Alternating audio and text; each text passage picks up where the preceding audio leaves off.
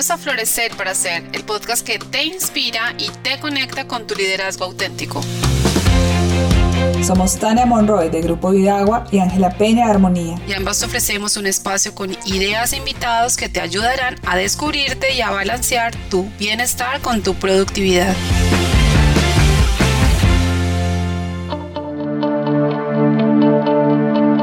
Buenos días, buenas tardes, dependiendo de donde nos escuchen y a la hora que nos escuchen. Estamos con Tania Monroy, yo soy Ángela Peña y hoy vamos a hablar de tipos de cambio.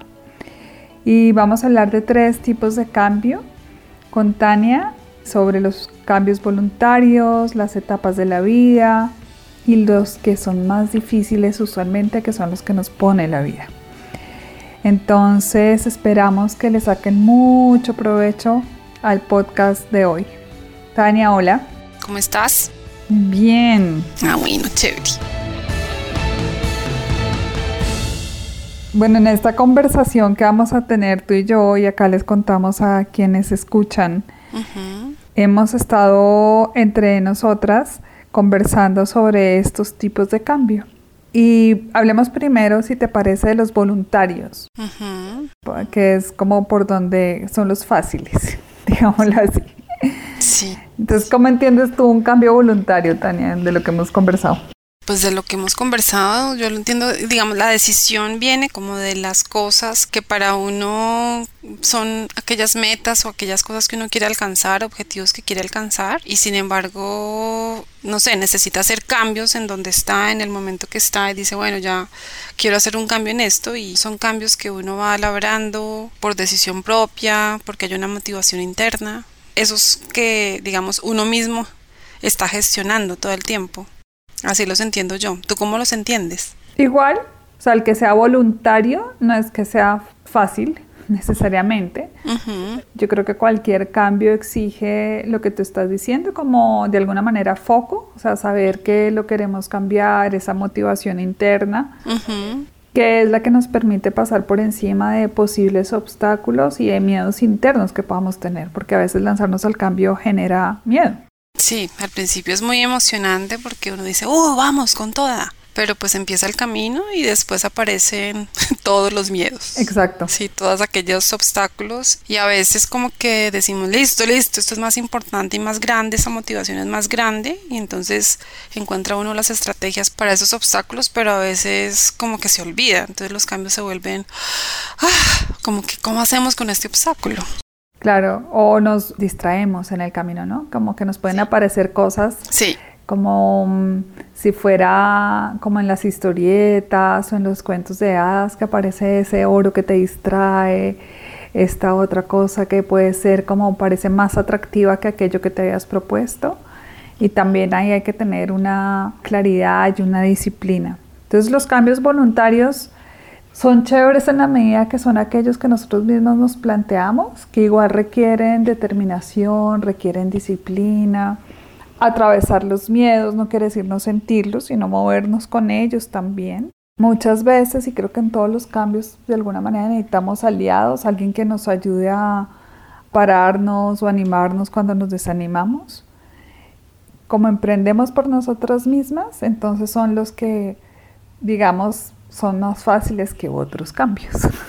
Sí, y, esas personas que tú dices, esos aliados, son esas personas que te recuerdan, acuérdate que esto era algo que soñabas, porque en el momento en que aparecen esos miedos, como que se olvidan, ¿no? De lo importante como de contar con esos aliados, como esas personas que te ayudan a caminar hacia los objetivos que tú persigues en la vida. Es que chévere. Y tenemos los otros cambios, que creo que esto nos va para hablar un poco más. Estos y los siguientes, que son donde podemos hacer mayor énfasis. Y es el de las etapas de la vida. Así es. Los de las etapas de la vida son estos cambios que hablamos como naturales, que obedecen a ciertos ciclos de vida, pero que no necesariamente mm, sabemos asumir. Entonces tenemos etapas de la vida en donde es el tiempo desde chiquitos, o sea, desde que estamos creciendo, cuando estamos desarrollándonos, puede ser una etapa de la vida que es dura, que creo que todos hemos tenido como experiencia propia, es la adolescencia. Esos son etapas de la vida. Y hay unos cambios físicos, obviamente, que pasan por todo el desarrollo y el crecimiento, también unos cambios psicológicos, una redefinición de la identidad, y eso es parte de esa etapa de la vida. Y como bien lo dice la palabra adolescencia, pues se adolece de, se adolece de todo. Entonces, esta es una etapa en la que estamos generando cambios, estamos cambiando, si estamos nosotros en la adolescencia, pero quienes nos rodean, nuestros padres, cuidadores, etcétera, al estar con nosotros en esa etapa de la adolescencia, también están sufriendo cambios. En la medida en que nosotros como adolescentes, digamos así, estamos sufriendo cambios. Entonces uno también podría ponerse en la perspectiva no solo de quien es adolescente, sino por ejemplo de los padres, cuidadores, docentes, digamos que es el contexto ahí más cercano, en donde también entonces para nuestro sistema hay cambio, porque está redefiniendo toda su relación con su entorno, está tratando de ver quién es y quién es distinto a sus padres.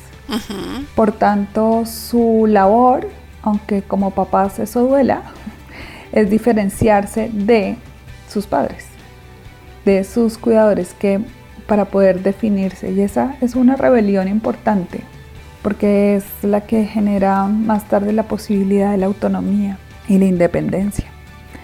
Entonces, ese es un cambio que pone la vida. ¿Cómo te suena eso? Ahorita hablamos de otros, pero hablemos un poco de este. Pues ese es como, me suena y como que lo vivo y lo sufro, ¿no? porque pues justo tengo hija adolescente, entonces entiendo ese proceso que tú decías de, de, su proceso de cambio, de búsqueda de identidad. Yo la observo, estoy viendo cómo algunas veces como que, por así decirlo, vuelve a una identidad que tenía, pero después no quiero soltar esta. Y están en ese camino como que esto sí o esto no. Y en el camino, cuando uno los observa, también sufre viendo en qué momento ellos van definiéndose. Porque es también una manera de soltar esa idea de la niña que uno tiene, como tan que yo cuidaba, y, o sea, como una idea que uno tiene en la infancia y que es muy diferente a la adolescencia. También es una manera de empezar a cambiar esa concepción y en algún libro leí que la etapa de adolescencia no solamente hace crecer al adolescente, sino también hace crecer a los padres, porque es un momento de mucha fricción que lo que hace es generar la posibilidad de soltar. De eso que tú decías, la gran conquista de un adolescente con identidad puede ser la independencia y la autonomía, pero también uno empieza a soltar ese concepto de niño que tiene o de niña, porque tanta fricción, pues uno dice, ay no, otra vez discutir por esto. Entonces uno como que dice, no, entonces ya va soltando, va soltando porque la vida te pone en ese enfrentamiento y ya uno dice, bueno, ya hay que permitirle que las decisiones de ella sean de ella, con todo lo que viene una decisión. Y entonces creo que es un momento natural y de como que pasamos a un siguiente escalón juntos, pero los dos, tanto adolescente como padres, pues ahí vamos como creciendo, por así decirlo. ¿Tú cómo lo has vivido?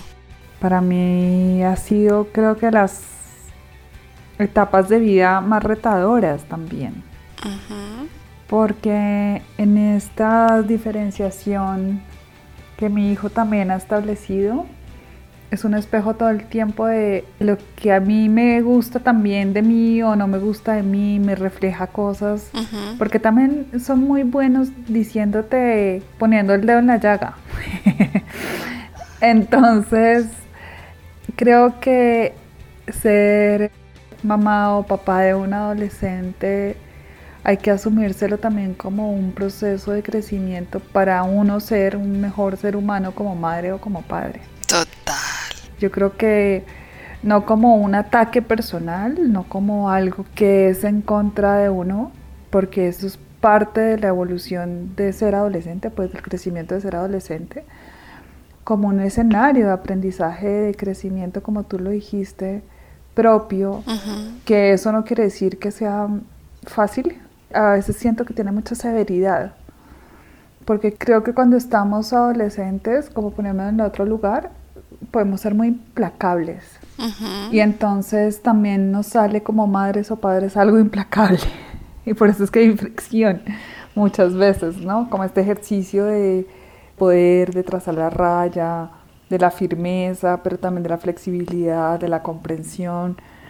Y eso no siempre es fácil de ponerlo en como ese equilibrio.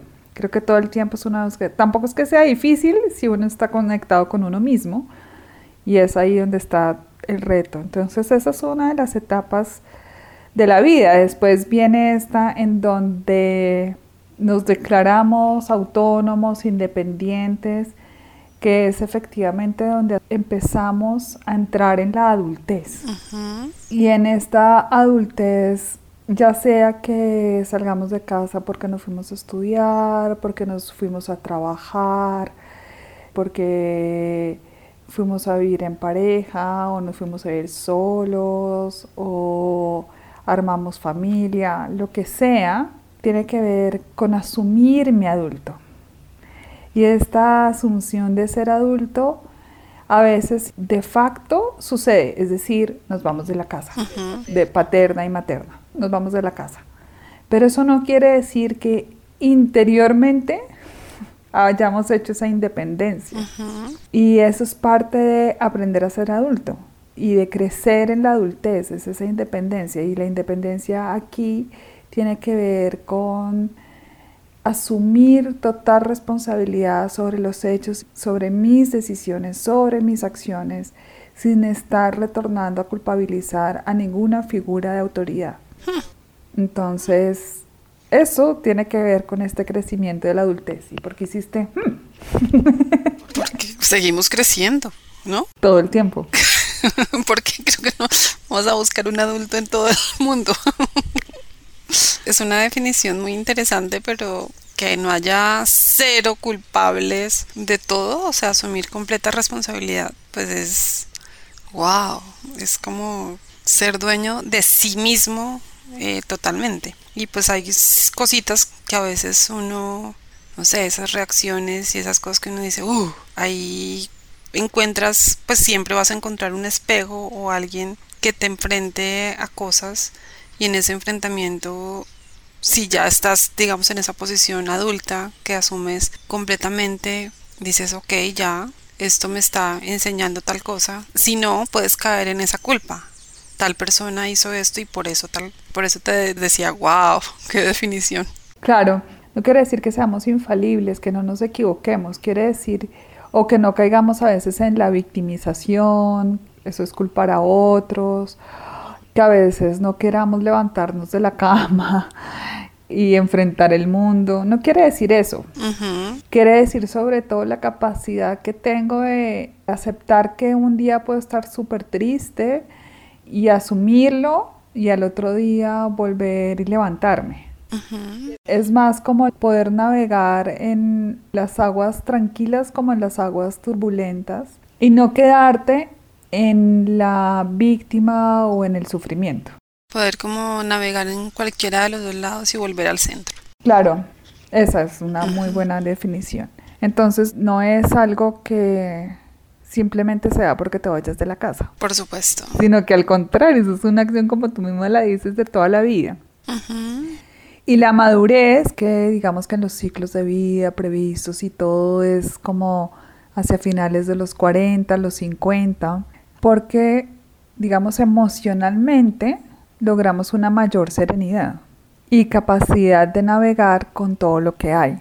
Esa es la madurez. Ahora, yo puedo tener 56 años y todavía estar en pelea porque si mi mamá no me hubiera hecho o si mi esposo no me hubiera dejado, entonces yo tal cosa. Y si estoy ahí, pues ahí todavía estoy desde una perspectiva infantil.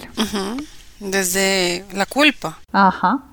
Culpando a los demás y no asumiendo totalmente esa posibilidad. Se queda uno como en un ladito, ¿no? En las aguas turbias, como decías tú. Sí. Entonces, en esto es como las etapas de la vida, digamos que tienen unos ciclos como naturales, como que tiene que ver con el envejecimiento finalmente, ¿no?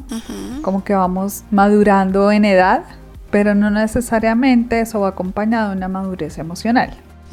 Y acá el punto de esa etapa de la vida es que logremos tener esa madurez emocional y espiritual de la mano de la madurez de los años. Porque creo que tú has visto, y yo siempre pienso en esto, de estas personas que llegan a, hacernos adultos mayores de 80 años, que tú sientes que están serenos, que tienen un humor, que se ríen de su propia vida, que tienen energía, que han vivido sus dolores, que reconocen el dolor, porque esto nada esto es ausente de eso, pero pueden estar tranquilos consigo mismos. Mientras que hay otros que están en la negación o renegando o viendo que todo tiempo pasado fue mejor. Y eso está lejos de estar en bienestar. Entonces en las etapas de la vida y en los cambios de las etapas de la vida, el proceso natural de los pasos de los años para que sea un proceso armónico, pues es importante que podamos irlo acompañando mal que bien de esta madurez emocional y espiritual. Hmm, eso da como para hacer muchas preguntas y es el tema emocional, ¿no? Hmm. Pero bueno, ya hemos tratado sobre el tema de las emociones, pero cómo llegar, digamos, a que sea pareja esta, este tema de física, por así decirlo, lo que tú explicabas de la persona de 80 años viviendo una vida como plena o plenitud, o viviendo una vida en donde, ah, como que todo quedó pendiente. Entonces, qué interesante ese como poder saber dónde está el secreto, ¿no? Claro, además porque esto es relativamente no. En estos tiempos es que estamos viviendo hasta los 80, 90 años. Antes, pues la tasa de mortalidad era mucho más alta, más jóvenes, digamos. Entonces, en estos tiempos hay una mayor perspectiva de vida y eso también exige una forma distinta de vivirnos los años. De gozarnos de los años. Exacto. de puro gozo.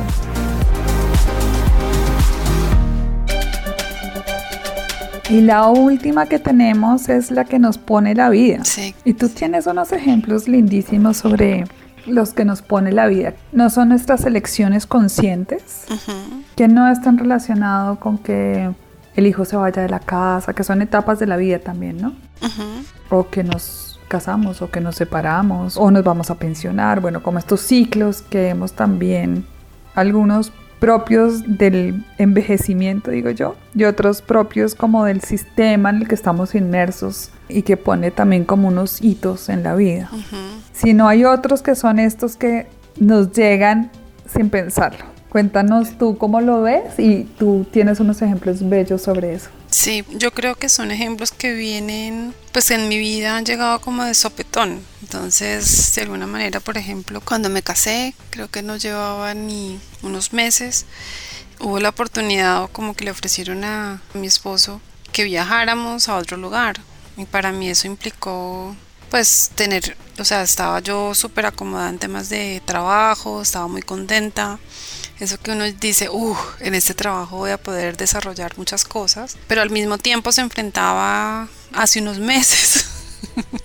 Le estoy apostando a vivir en familia y como el tema de vamos a cambiar de país por un tema de, una nueva oportunidad laboral. Y yo decía, my God, ¿y ahora qué hago? Pues fue un proceso así como de decisión duro, en el sentido en que pues tienes que poner una cosa a la otra en una balanza y decidir. Y yo dije, bueno, estas circunstancias que se crearon para que yo esté en este trabajo, pues voy a crearlas en el nuevo lugar. Y con esa creencia, pues me lancé a la aventura de viajar a otro país a buscar posibilidades, pues digamos ya teníamos como una posibilidad laboral, pero yo, yo quería seguir trabajando, entonces crear las circunstancias para seguirlo haciendo, pero con todo el miedo que se implicaba, ¿no? Porque cuando tú haces un nombre estudias en un lugar, como que dices, bueno, por ejemplo, una cosa que me pasó en una entrevista es que yo soy ingeniero en andina. tú aquí dices eso y te reconocen y sabes, ¡uh, qué chévere! O sea, eso ya te da como una idea. Y allá, ¿de dónde?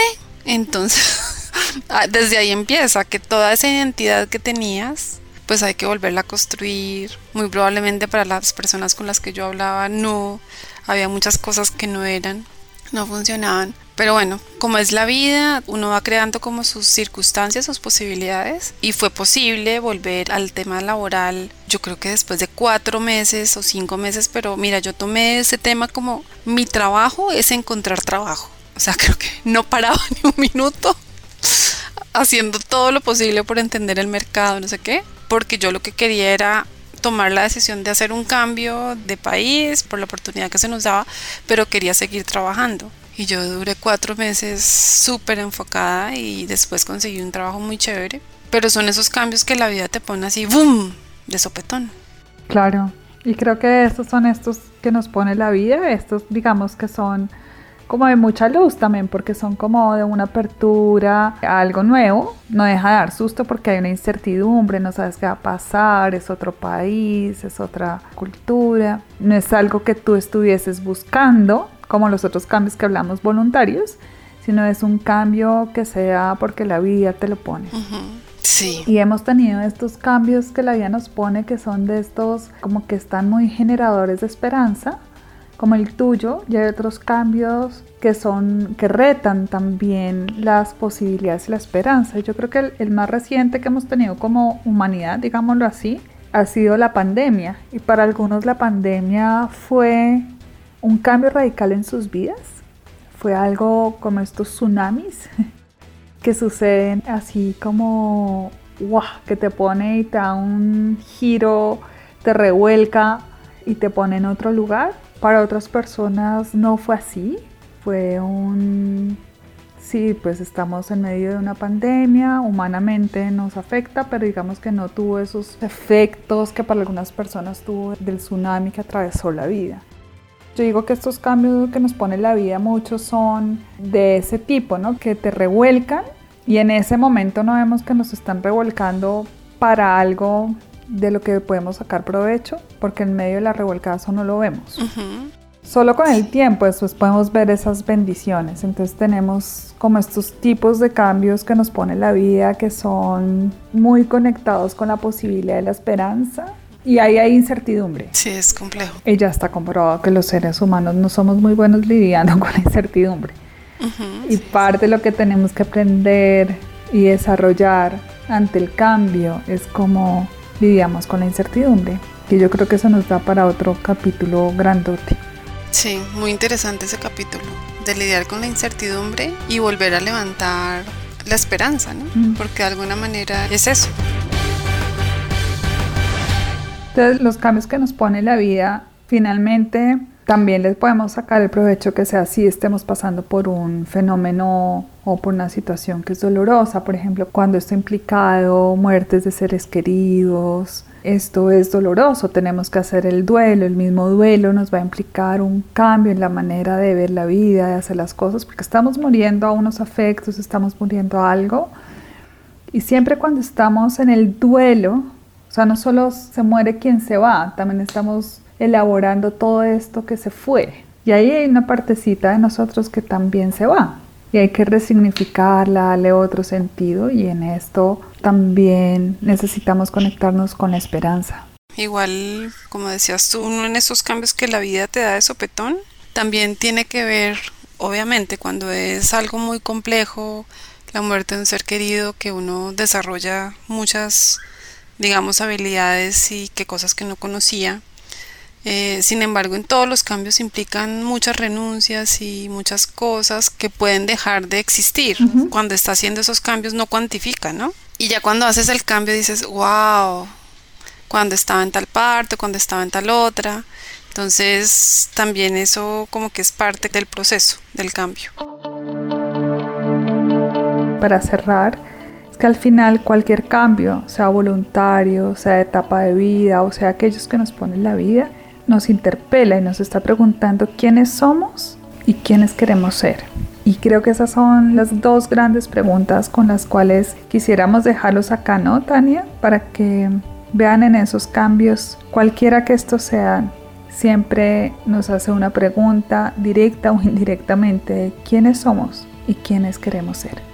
Sí, me parece muy bonito y creo que sí, quedarnos con esas preguntas, quiénes somos y quiénes queremos ser en este proceso y sobre todo cuando vemos que el miedo, los obstáculos se apoderan, porque aclarar eso es como aclarar otra vez el camino.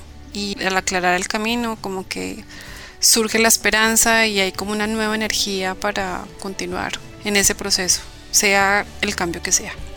Entonces, bueno, un placer como siempre conversar contigo de estos temas y... Lo mismo, Tania. Un abrazo. Un abrazo y nos vemos en el próximo podcast. Que así sea. Chao. Chao.